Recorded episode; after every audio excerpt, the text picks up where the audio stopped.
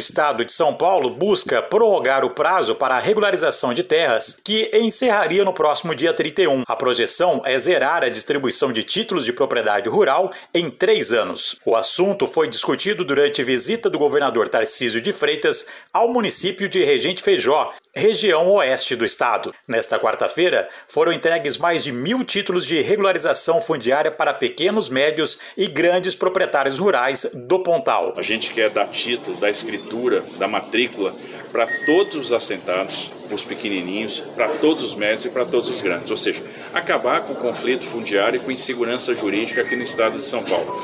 Isso traz investimento. Ou seja, já tem uma adesão do parlamento para essa extensão de prazo. Com certeza o parlamento vai tomar com prioridade. Nós temos vários parlamentares que respeitam e entendem a importância do agronegócio para o estado de São Paulo. Então é um programa que vai continuar, vai ser bem sucedido, vai trazer paz no campo, vai trazer investimento, vai trazer agroindústria. Para o secretário de Agricultura e Abastecimento do Estado, Guilherme Piai, a regularização fundiária fomentará segurança jurídica ao setor agrícola. Os títulos representam segurança jurídica, CEP, dignidade, sucessão familiar, era o que faltava para o Pontal do Paranapanema. Essa região, junto com o Vale do Ribeira, são as mais pobres do estado de São Paulo porque sofriam de insegurança jurídica. O título na mão as pessoas investem.